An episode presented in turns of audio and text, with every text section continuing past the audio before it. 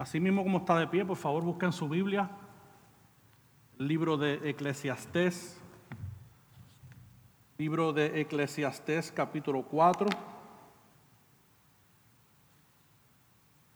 Hoy se me ha dado la encomienda para poder exponer el capítulo 4 desde el versículo 7 hasta el, hasta el capítulo 6, versículo 9. Eclesiastés 4, 7 al 6, 9. ¿Lo tienen? Pueden decir amén. La poderosa palabra de nuestro Señor Jesucristo dice de la siguiente manera. Entonces yo me volví y observé la vanidad bajo el sol. Había un hombre solo sin sucesor, que no tenía hijo ni hermano sin embargo, no había fin a todo su trabajo. En verdad, sus ojos no se saciaban de las riquezas. Y nunca se preguntó, ¿para quién trabajo yo? Y privo a mi vida de placer. También esto es vanidad y tarea penosa. Más valen dos que uno solo, pues tienen mejor remuneración por su trabajo.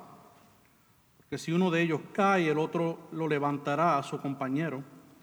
Pero hay del que cae cuando no hay otro que lo levante. Además, si dos se acuestan juntos, se mantienen calientes, pero uno solo, ¿cómo se calentará? Y si alguien puede prevalecer contra el que está solo, dos lo resistirán. Un cordel de tres hilos no se rompe fácilmente. Mejor es un joven pobre y sabio que un rey viejo y necio, que ya no sabe recibir consejos porque ha salido de la cárcel para reinar, aunque nació pobre en su reino. He visto a todos los vivientes bajo el sol apresurarse a ir junto al joven sucesor que lo reemplaza.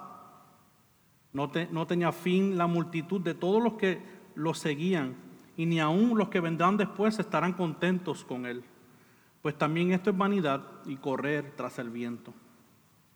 Guarda tus pasos cuando vas a la casa de Dios y acércate a escuchar en vez de ofrecer el sacrificio de los necios, porque estos no saben que hacen mal. No te desprisa en hablar, ni se apresure tu corazón a proferir palabra delante de Dios, porque Dios está en el cielo y tú en la tierra. Por tanto, sean pocas tus palabras, porque los sueños vienen de la mucha tarea y la voz del necio de las muchas palabras. Cuando haces un voto a Dios, no tardes en cumplirlo, porque Él no se deleita en los necios. El voto, el voto que haces, cúmplelo. Es mejor que no hagas votos a que hagas votos y no los cumplas. No permitas que tu boca te haga pecar y no digas delante del mensajero de Dios que fue un error. ¿Por qué ha de enojarse Dios a causa de tu voz y destruir la obra de tus manos? Porque los muchos sueños y las muchas palabras hay vanidades. Tú, sin embargo, teme a Dios. Si ves la, opresión del pobre y la negación del derecho y de la justicia en la provincia, no te sorprendas del hecho, porque un oficial vigila sobre otro oficial y hay oficiales superiores sobre ellos. Con todo, es de beneficio para el país que el rey mantenga cultivado el campo. El que ama el dinero no se saciará de dinero y el que ama la abundancia no se saciará de ganancias. También esto es vanidad. Cuando aumentan los bienes, aumentan también los que la consumen. Así pues, ¿cuál es la ventaja para sus dueños sino verlos con sus ojos? Dulce es el sueño del trabajador, coma mucho, coma poco, pero la hartura del rico no le permite dormir. Hay un grave mal que he visto bajo el sol. Las riquezas guardadas para su dueño, para su mal. Cuando esas riquezas se pierden por un mal negocio y él engendra un hijo, no queda nada para mantenerlo. Como salió del vientre de su madre, desnudo, así volverá, yéndose tal como vino. Nada saca del fruto de su trabajo que pueda llevarse en la mano. Y también esto es un grave mal, que tal como vino, así se irá. Por tanto, ¿qué provecho tiene el que trabaja para el viento? Además, todos los días de su vida comen tinieblas. con mucha molestia, enfermedad y enojo. He aquí lo que he visto que es bueno y conveniente, comer, beber y gozarse uno de todo el trabajo en que se afana bajo el sol en los contados días de la vida que Dios le ha dado, porque esta es su recompensa. Igualmente a todo hombre a quien Dios ha dado riquezas y bienes, lo ha capacitado también para comer de ellos, para recibir su recompensa y regocijarse en su trabajo. Esto es don de Dios. Pues Él no se acordará mucho de los días de su vida, porque Dios lo mantiene ocupado con alegría en su corazón. Capítulo 6.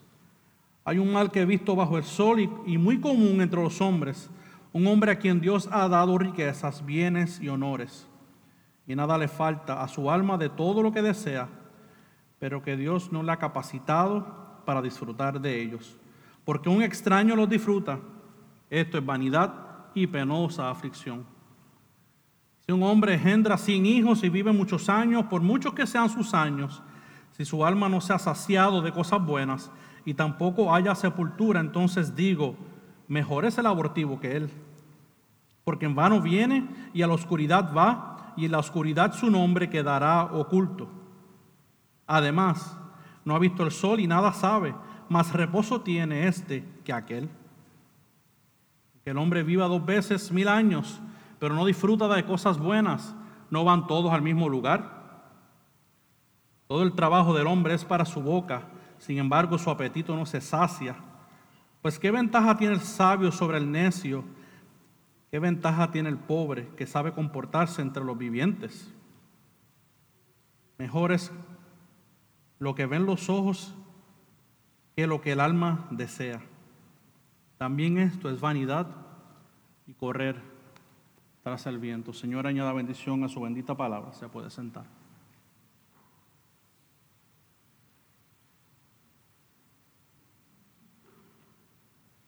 La semana pasada el pastor Félix nos mostró cómo a pesar de la injusticia, la, opresión y la envidia, Dios sigue en control de todas las cosas. Y también nos recordó cómo nosotros debemos de dejar a Dios pasar del asiento del pasajero al asiento del que va manejando el vehículo. Porque Él es quien debe de dirigir nuestras vidas. Pastor también leyó esta cita de C.S. Lewis y la voy a condensar, donde él dice, si encuentro en mí un deseo que ninguna experiencia en este mundo puede satisfacer, la explicación más probable es que fui creado para otro mundo.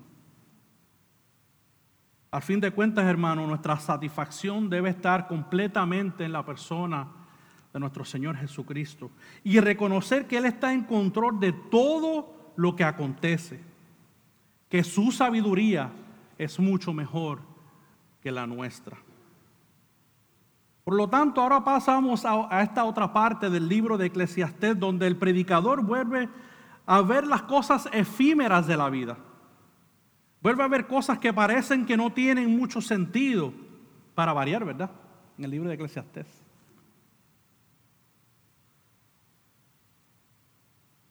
Pero tenemos que recordar que Salomón se pone en la posición de una persona secular, de una persona que tiene su perspectiva alejada de Dios.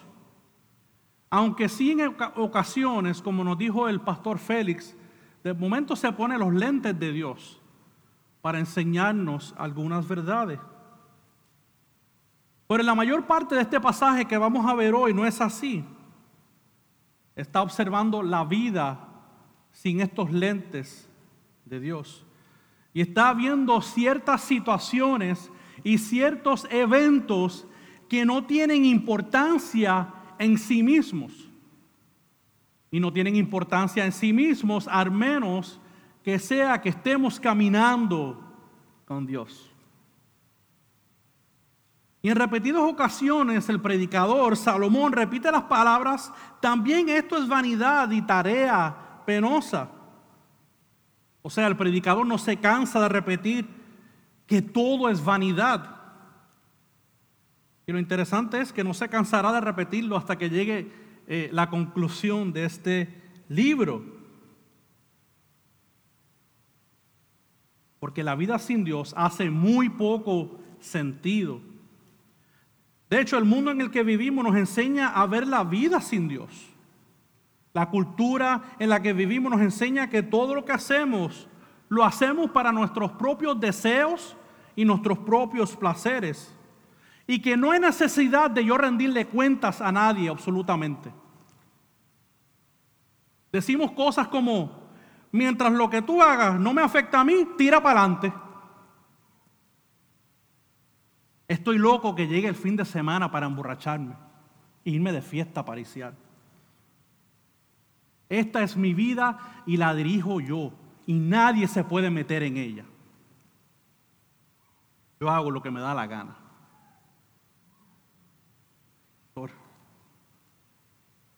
No me diga que usted no lo ha pensado, por favor. Todos en algún momento dado lo hemos pensado.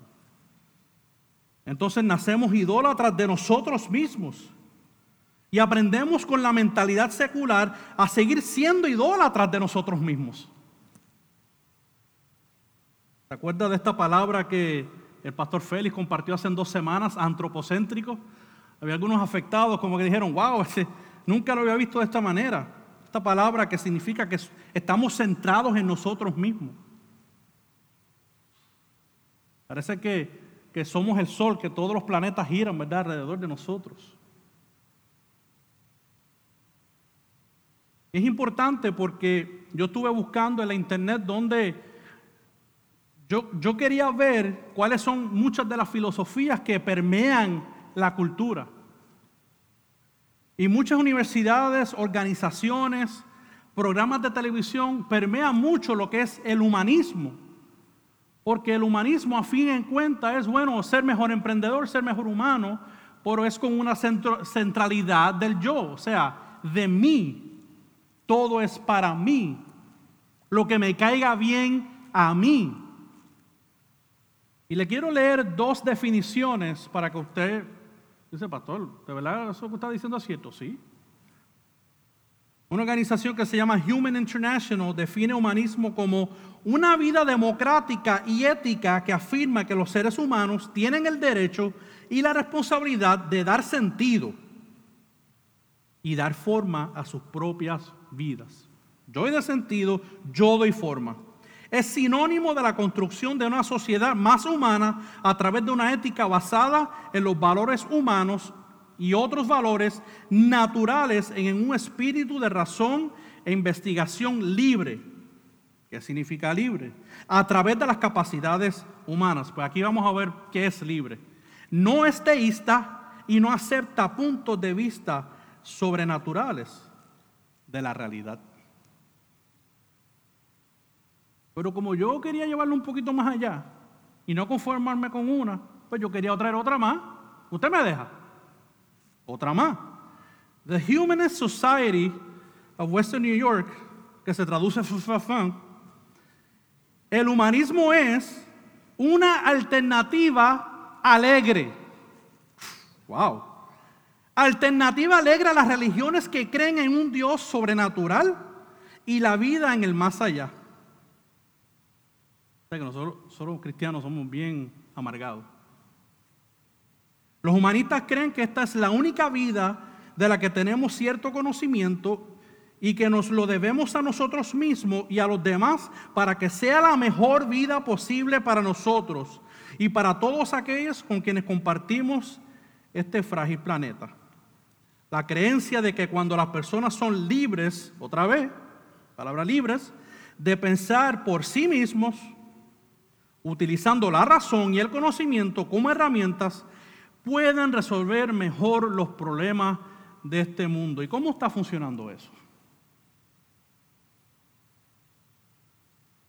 Mi razonamiento, mi perspectiva sin Dios, así es como yo puedo hacer que este mundo sea mejor. Pero efectivamente, mis queridos hermanos, mis queridos amigos aquí presentes, ese mismo es el problema que tenemos. Que el pecado que mora en nosotros es que nos hace idólatras de nosotros mismos. Porque todo lo que queremos es para nuestro propio deleite y placer. Nacemos siendo egoístas. Pregúntele a mi hija si ella nace siendo egoísta. Que no le doy lo que quiero. ¿ah? Y no le doy lo que quiero. ¿eh? ¿Quién le enseña eso a esa niña? Yo, yo creo que yo no fui, no fue mi esposa. Nacemos egoístas por el pecado que mora en nosotros. Lo que mi tema en esta mañana es la idolatría de uno mismo.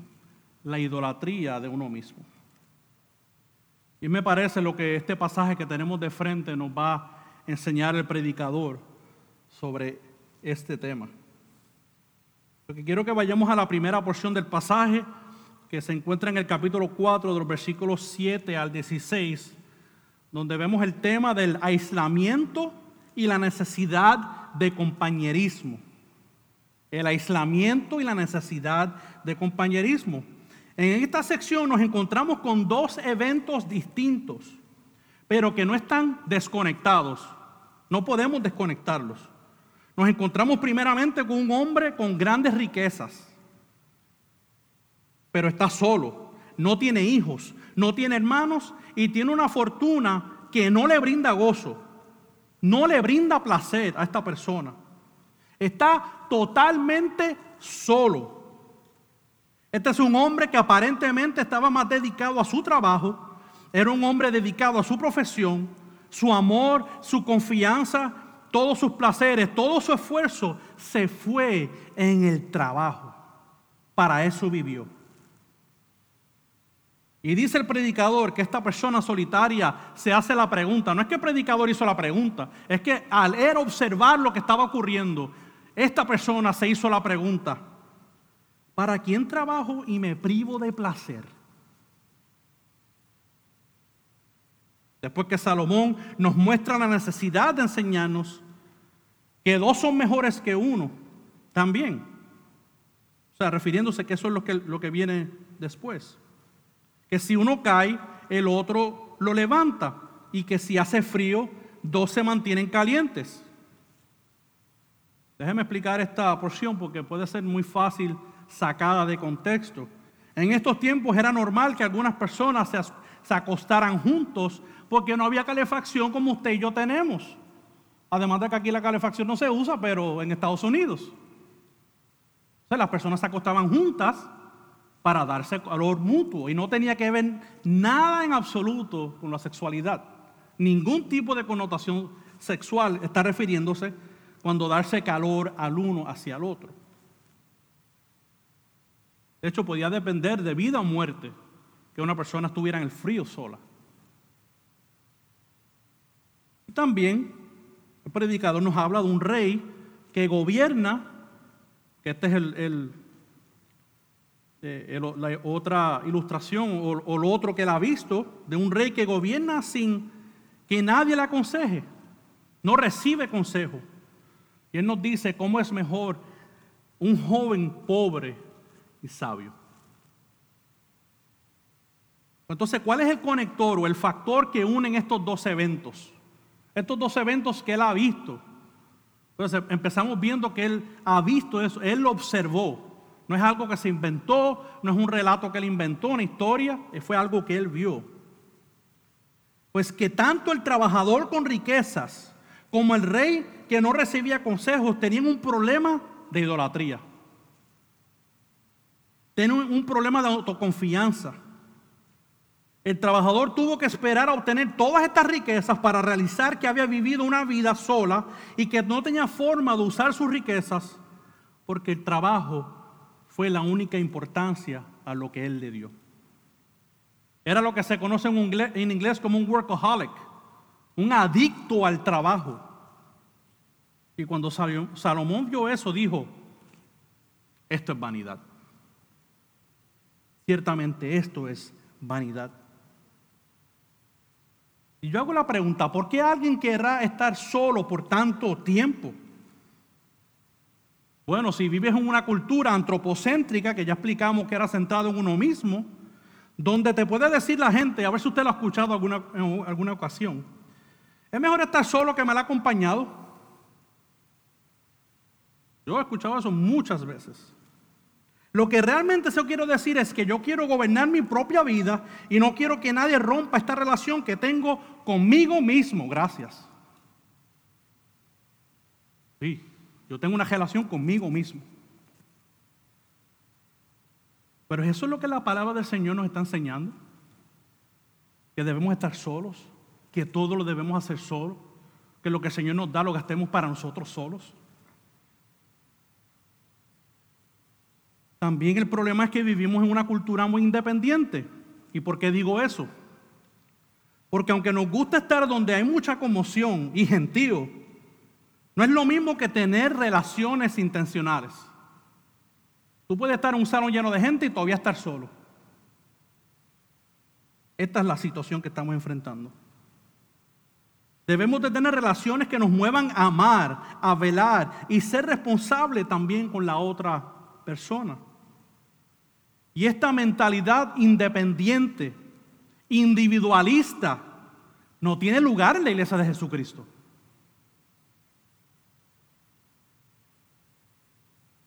No fuimos diseñados para estar solos. Fuimos diseñados para vivir en comunidad, amándonos los unos a los otros.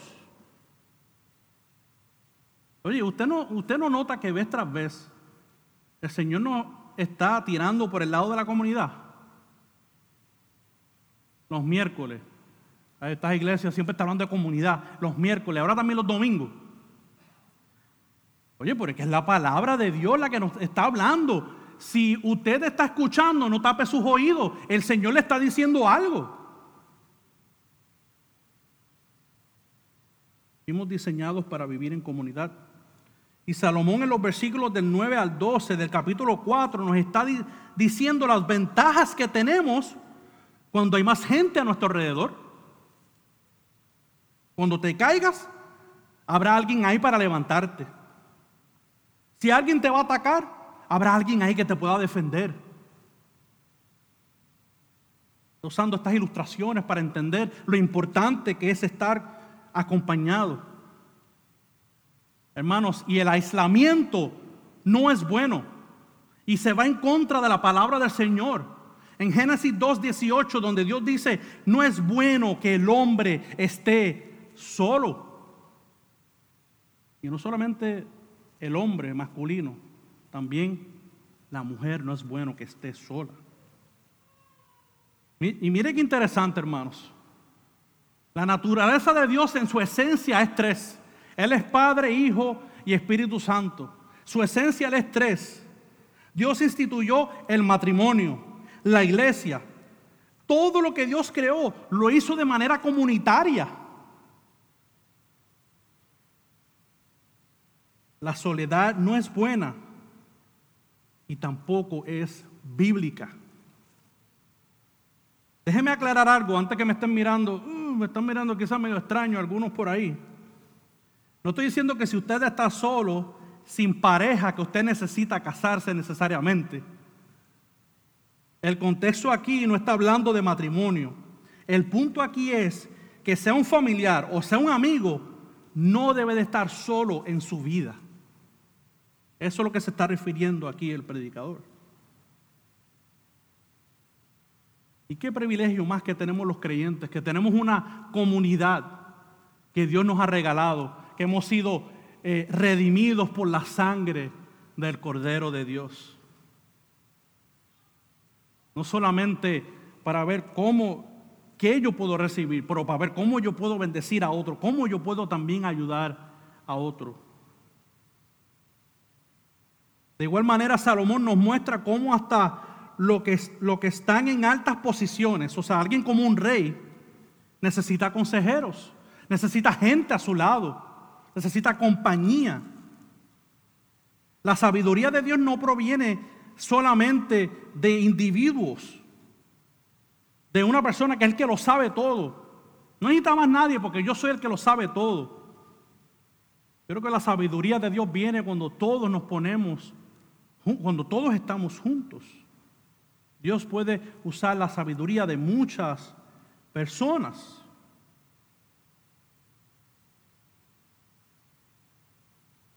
La sabiduría de Dios viene cuando acudimos a otros, porque Dios nos ha preparado para vivir en compañerismo y no estar en aislamiento.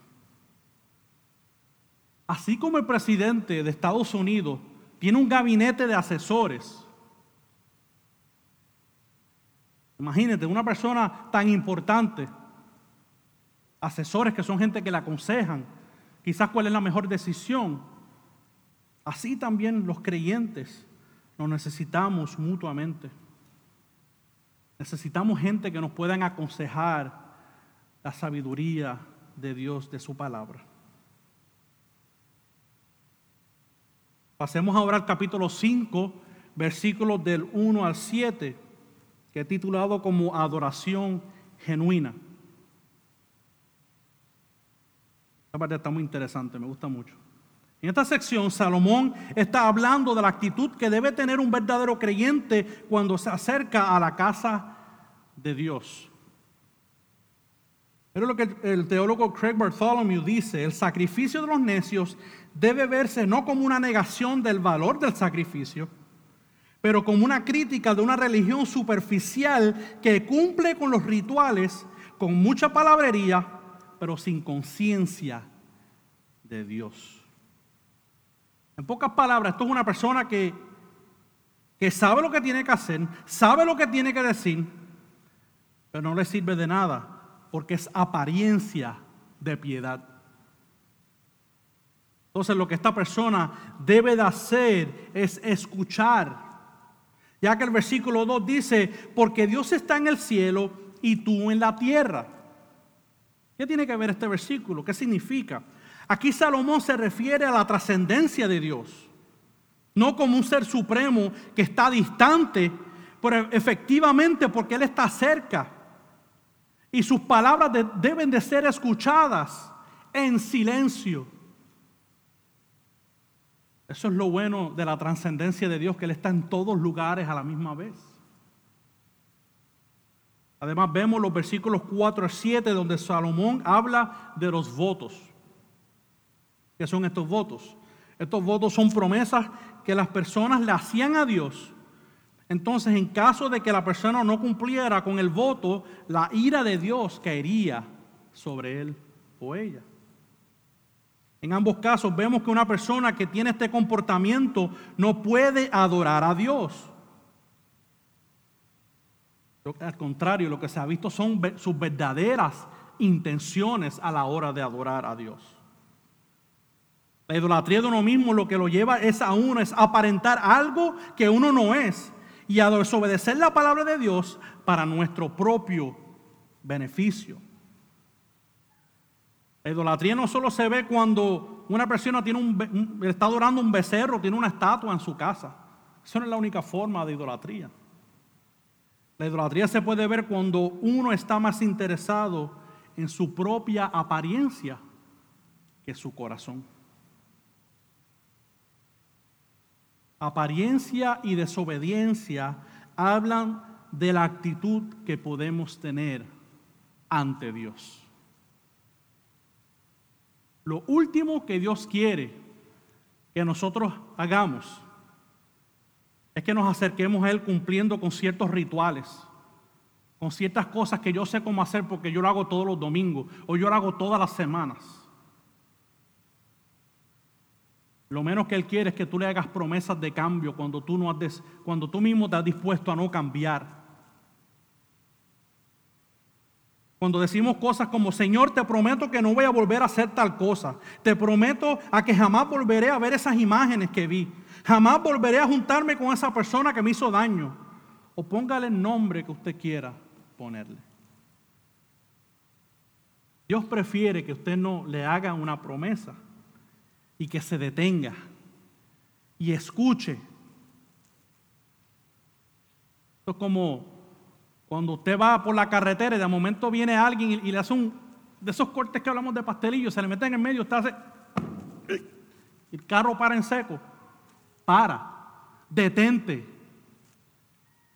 escucha. ¿Qué dice la palabra de Dios sobre las amistades, sobre el matrimonio, sobre el trabajo, sobre la vida ética, ¿Qué actitud yo tengo cuando adoro a Dios? Y esto no tiene que ver solamente cuando usted viene los domingos a la iglesia. Si usted está en Cristo, usted es parte del templo de Dios. El Espíritu Santo mora en usted si es creyente. Nuestra actitud constante de adoración debe de comenzar en la casa, en nuestros hogares. Lo que somos allí es lo que verdaderamente somos, no cuando venimos aquí y la gente no sabe lo que está pasando. Esto comienza en la casa. Es fácil venir aquí todos los domingos y que nadie se entera de cuáles son mis problemas, de cuáles son mis cargas, de cuáles son mis situaciones. Pero estoy callado. No digo nada. Estoy viviendo un pecado. Nadie se entera. Quizás a nosotros nos pueda engañar, quizás a los hermanos usted lo pueda engañar, pero a Dios no lo podemos engañar. Él conoce nuestras actitudes, Él conoce nuestro corazón. Pues pastor, ¿qué hacemos? El predicador nos da una solución a este problema. El predicador nos da y nos dice que debemos de temer a Dios. Temer a Dios sobre todas las cosas.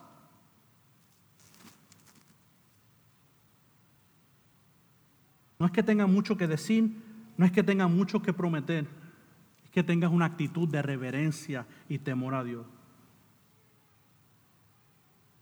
Para aquellos que quizás descansen en los años que llevan en la iglesia, ah, pero es que yo nací en el Evangelio, yo nací en la iglesia. Yo era, era cristiano desde que era niño, eso, eso es como provisteriano, pero bueno. Pues qué bueno. Pero ¿cómo está tu vida? ¿Cómo tú estás viviendo? ¿Está tu manera, de ver, tu manera de ver la vida más alineada con una filosofía humanista o está más alineada con una fe bíblica? Probémonos, hermanos, como dicen las escrituras. Una silla no te hace cristiano, es si has creído verdaderamente en el Evangelio y que haya habido una verdadera transformación en tu vida. Y no estoy diciendo que no seamos propensos a estas cosas. Estamos lejos de la realidad. Somos propensos. Somos propensos a desvanecer. Somos propensos a caernos. Lo importante no es quedarnos en esa situación. Levantarnos, arrepentirnos, ser tan humildes que yo puedo hablar con un hermano, con una hermana, ayúdame, hablar con los pastores, ¿qué está pasando? Nos necesitamos mutuamente. Ahora esta próxima parte de nuestro pasaje parece estar un poquito aislado del tema de las riquezas que comienza a hablar en el capítulo 5, versículo 10, hasta el capítulo 6, versículo 9 pero un comentarista menciona que aquí el tema de la opresión puede ser por causa de las mismas riquezas. Entonces esta parte le he titulado opresión y riquezas. Ahí lo vamos a ver del versículo, eh, del capítulo 5, versículo 8, hasta el capítulo 6, eh, versículo 9. Versículo 9 nos puede arrojar un poquito de luz a lo que significa la opresión que se refiere allí el predicador en el versículo 8. Fíjense que el versículo 9 dice que no, no debe parecer extraño que el pobre reciba opresión porque el oficial tiene otro oficial que lo vigila y así sucesivamente. Y otro oficial ve al otro oficial. Y otro oficial tiene otro más que él y, y, lo, y lo vela y lo vigila. Básicamente aquí Salomón nos está enseñando que cada uno de estos oficiales o representantes de su gobierno se vigilan ellos mismos y se guardan las espaldas.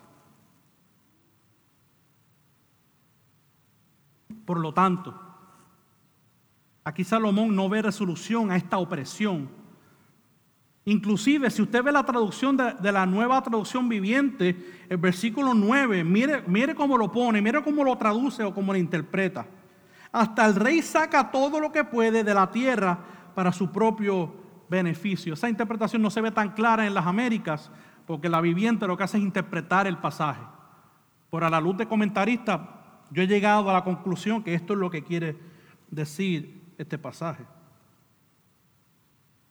Pero ¿por qué el texto nos habla de tierra? Otro comentarista nos dijo otra vez, el tipo de opresión de los pobres que Coelet, que es el predicador, describe en el versículo 8, resultó muy a menudo del robo de tierras, razón por la cual está tan mal visto en el Antiguo Testamento. Entonces este tipo de opresión se estaba llevando a cabo por el robo de tierras. Y esto lo podemos ver aún más claro en Proverbios 23, versículos del 10 al 11 donde dice, no muevas el lindero antiguo, ni entres en la heredad de los huérfanos, porque su redentor es fuerte. Él defenderá su causa contra ti. Entonces, a la luz de esto, ni siquiera el rey va a defender la causa del pobre. Tanto los oficiales como el rey buscan su beneficio, buscan llegar sus propias panzas a expensas del pobre la tierra para ellos, para cultivarla, para ellos tener más. La palabrita mágica, antropocéntrico, todo es para mí.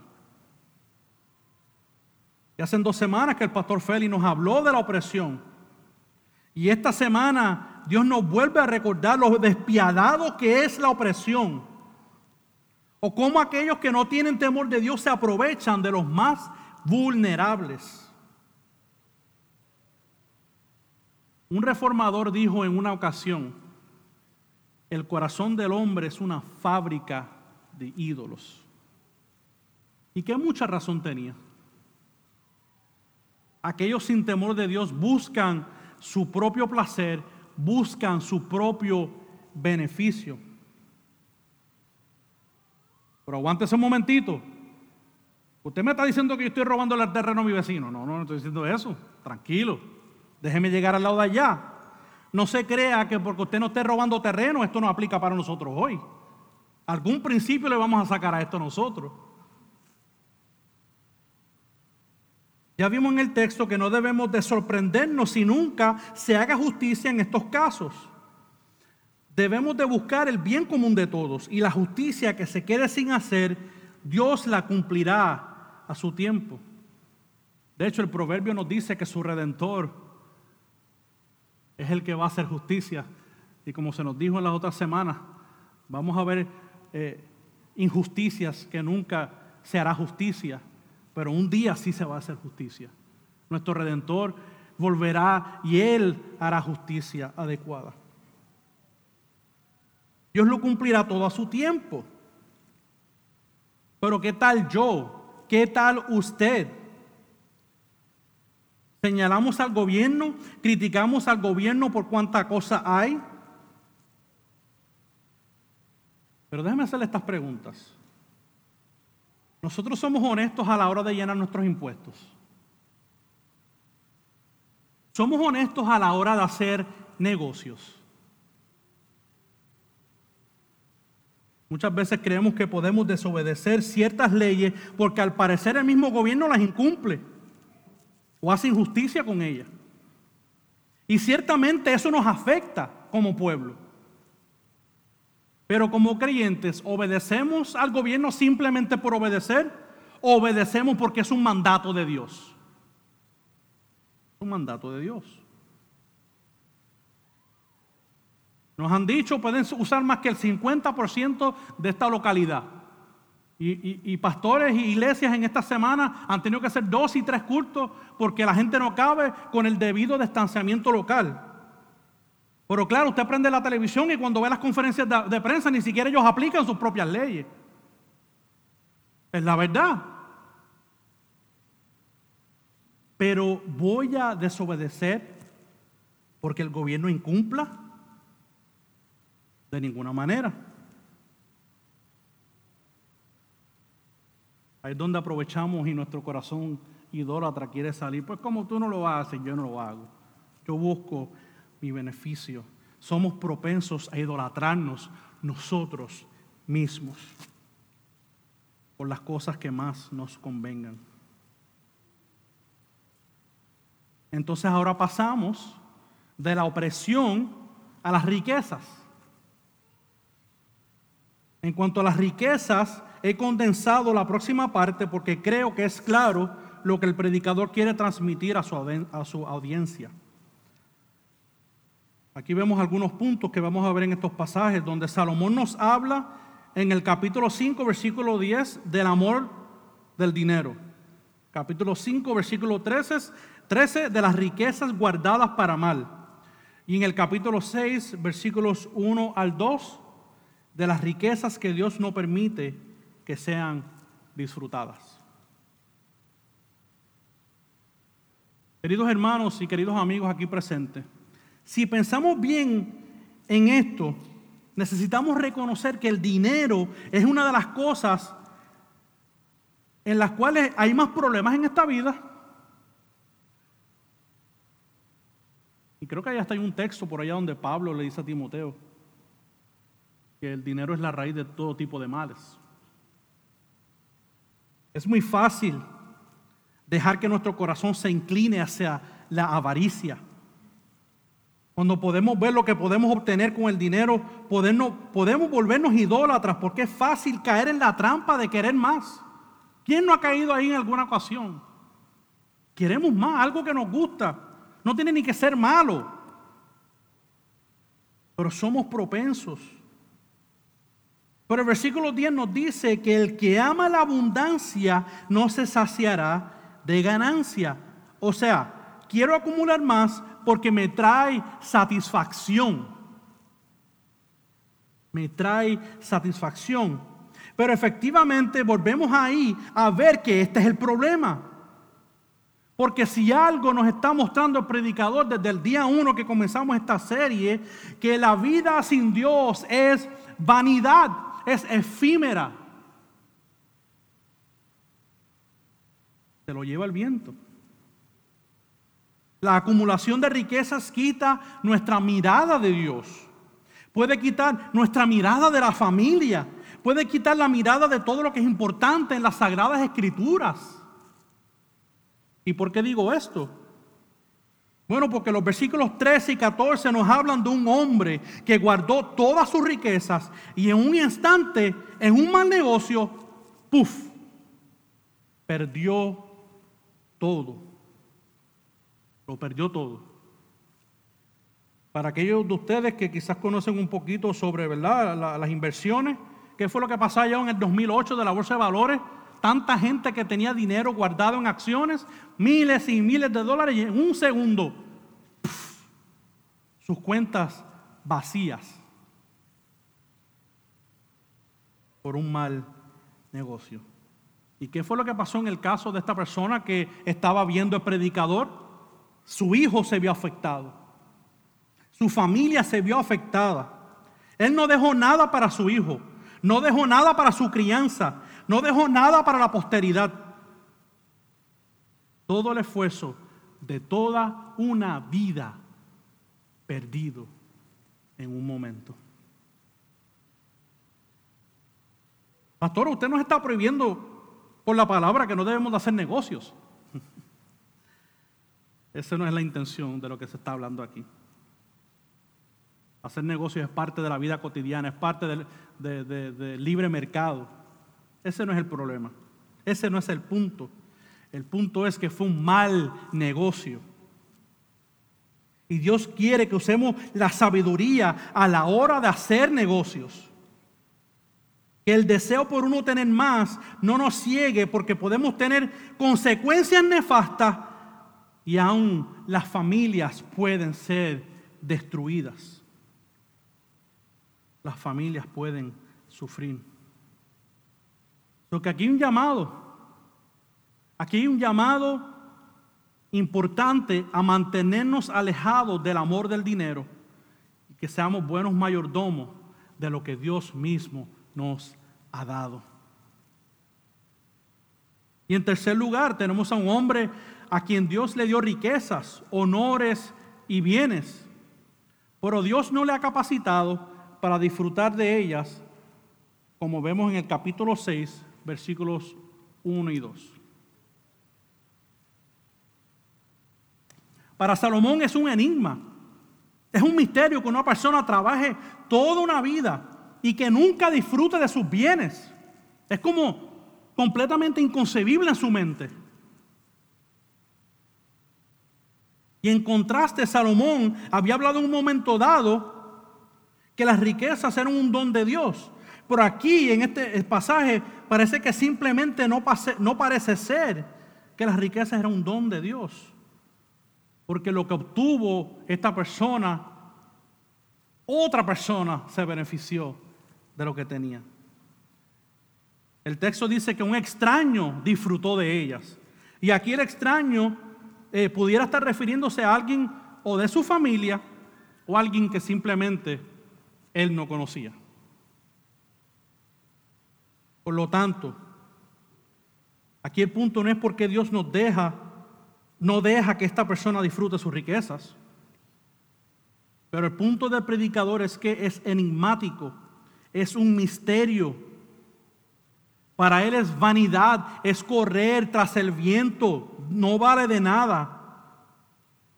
Y sinceramente, si Salomón no explica por qué Dios no le había permitido disfrutar de esos bienes y de esas riquezas, yo tampoco pretendo saber por qué lo hizo. Yo no quiero decir algo que la palabra no es muy claro sobre eso. Lo que el propósito principal de Salomón es de lo que él ha observado en el mundo. Y dice, dedicarte a las riquezas sin Dios es vanidad. Es vanidad. Y como dijimos anteriormente, las riquezas o el dinero es una de esas primeras fuentes de idolatría donde tenemos que examinar nuestros corazones. Entonces, tenemos un problema ahora. Tenemos un, un, detalle, un pequeño problema. Porque el capítulo 6, versículo 8 nos dice, pues, ¿qué ventaja tiene el sabio sobre el necio? ¿Qué ventaja tiene el pobre que sabe cómo comportarse entre los vivientes? O sea, por lo tanto, si las riquezas no pueden traer descanso o significado a la vida, y tanto el necio como el sabio tienen el mismo destino, entonces ¿qué diferencia hay? ¿Qué diferencia hay que yo sea pobre y sea sabio a que sea un terco y tenga dinero? ¿Qué diferencia hay? Aquí al parecer lo que se refiere Salomón es que tanto el necio y el sabio no están satisfechos con lo que tenían.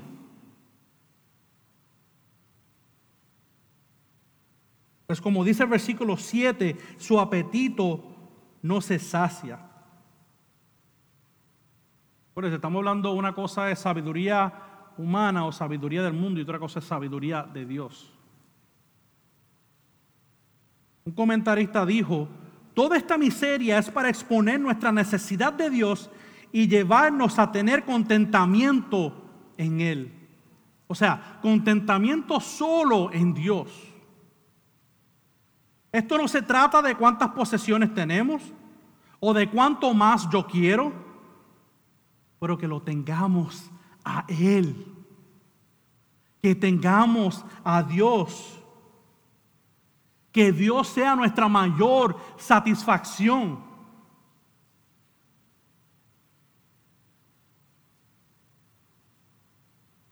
Pero al parecer ahora, el predicador sí ha visto algo bueno debajo del sol, después de todo este tiempo. Ha visto algo bueno, dice él. Acuérdese que él usa la observación para dar su análisis de la vida. Mira el capítulo 5, versículo 18. Para los que pensaban que yo había brincado a esa sección, lo hice a propósito, porque quiero que veamos algo. El 5, versículo 18 dice, he aquí lo que yo he visto que es bueno y conveniente, comer, beber y gozarse uno de todo el trabajo en que se afana bajo el sol, en los contados días de la vida que Dios le ha dado, porque esta es su recompensa. Bendito pastor, desde que ustedes comenzaron, está diciendo que él no ha visto nada bueno bajo el sol. Y ahora tú vienes a decirnos que sí vio algo. Decídase. Está bien, no me regañe. ha visto algo bueno, aparentemente, y vamos a explicarlo. El pastor Philip Ryken nos explica sobre este pasaje, nos dice, Él nos está dando una visión equilibrada y centrada en Dios. Es importante que lo sepa, una visión, una visión equilibrada y centrada en Dios, o sea, en Dios. Así como ha sido honesto acerca de la vanidad de nuestra existencia, también quiere decir la verdad sobre encontrar alegría en las cosas cotidianas de la vida, como trabajar y festejar. Mis queridos hermanos, amigos aquí presentes, sí es posible disfrutar la vida, sí es posible. Es posible trabajar duro y ahorrar por unas buenas vacaciones. Si usted se quiere ir a Disney o si usted quiere ir de crucero lo que usted quiera, sí es posible. Usted no tiene que sentirse mal porque compró un auto nuevo y dar excusa porque lo compró. Si Dios le ha dado los medios, hágalo. Mire, y si para lo que le des para comprarse un Toyota Corolla del 1995, pues hágalo también. Aquí no es el hecho de que se compró algo caro o algo más económico. El hecho aquí es que podamos disfrutar de lo que Dios nos ha dado, con el sustento que nos ha dado.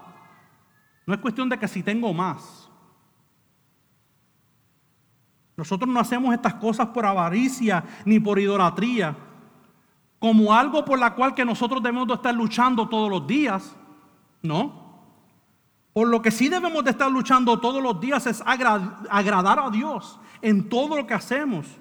Porque todos los días nos levantamos respirando su gracia y su misericordia. El hecho de que no solamente nos regala la vida, pero nos regaló la propia vida de su Hijo amado, es digno de adoración y de toda su alabanza. Todo lo que hagamos como creyentes lo debemos de hacer para la gloria de Dios y no para nuestro orgullo, o para que vean los placeres que me doy, porque Dios me ha bendecido, mira qué grandes cosas tengo. No es para eso. Pero sí lo ha dado para disfrutarlo. Reconozca que lo que tiene proviene de la mano de Dios. Mire lo que escribió el pastor y teólogo Jonathan Edwards en el 1765. Si usted quiere acordarse de algo en este sermón, por favor, no se olvide de esto. Mira lo que él tuvo que decir en esta ocasión, en un sermón que él predicó. Dios al buscar su gloria, busca el bien de sus criaturas, porque la emanación de su gloria implica la felicidad de sus criaturas. Y al comunicar su plenitud para ellos, lo hace para él mismo porque el bien de ellos, el cual Él busca, es en la unión y comunión de sí mismo. Dios es el bien de ellos. La excelencia y la felicidad de ellos no es más que la emanación y expresión de la gloria de Dios. Usted sabe que cuando usted se toma un cafecito, se toma un, tereré, un, un té y calientito ahí, Usted ve que eso está, el humito que va subiendo, el olor fragante, eso está emanando, el vaporcito con el olor, el calor. Dios quiere que esa emanación nos caiga encima a nosotros y eso no depende, la felicidad aquí no está hablando de lo que está externo a nosotros. Esta felicidad no depende de qué marca de carro yo tengo o qué casa tan grande yo, yo, pueda tener. Él dice que el bien de nosotros es su propia gloria, es Él mismo. En eso muere nuestra felicidad, no en, en el material que podamos tener o no tengamos. Dice, porque el bien de ellos, el cual Él busca, es la unión y comunión de sí mismo. ¿Y quién dice? Dios es el bien de ellos. Toda nuestra felicidad debe ser dada en Dios. No como el mundo la da, como Dios la da. Podemos disfrutar de toda una vida, pero si no lo hacemos para la gloria de Dios, todo será efímero vanidad Pero Dios, aunque sea temporalmente, nos ha dado ciertos bienes aquí y ahora para disfrutar. Ciertamente esto es real. Pero también es real que aquí y ahora hay mucha maldad, hay enfermedad, hay crimen, hay muerte. Sin embargo, bajo una perspectiva divina, tenemos todo lo que necesitamos en la persona de Jesucristo. Es por medio de Cristo que se nos ha dado la oportunidad de ser reconciliados con nuestros padres, que podamos gozar de su perfecta comunión y que como parte de estar unidos a Él nos ha exhortado por medio del predicador a que tengamos comunión y compañerismo con nuestros hermanos, porque eso es bueno. Que evitemos el aislamiento, porque eso es bueno. Que le adoremos de la manera correcta, no de apariencia, porque eso es bueno. Y que no amemos las riquezas, porque eso es bueno.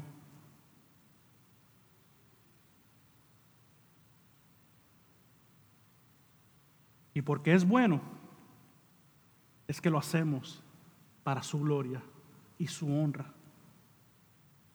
Hermanos, la idolatría no nos lleva a ningún lugar bueno, para decirlo de esa manera. La idolatría nos separa de Dios y la idolatría nos hace humillarnos a falsos dioses, comenzando con este que está aquí, conmigo mismo.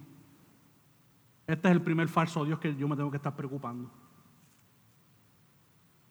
Querido amigo y amiga no creyente que nos visitas o has venido por un tiempo, no te estoy ofreciendo un Dios de Disney, un Dios que resolverá todos tus problemas.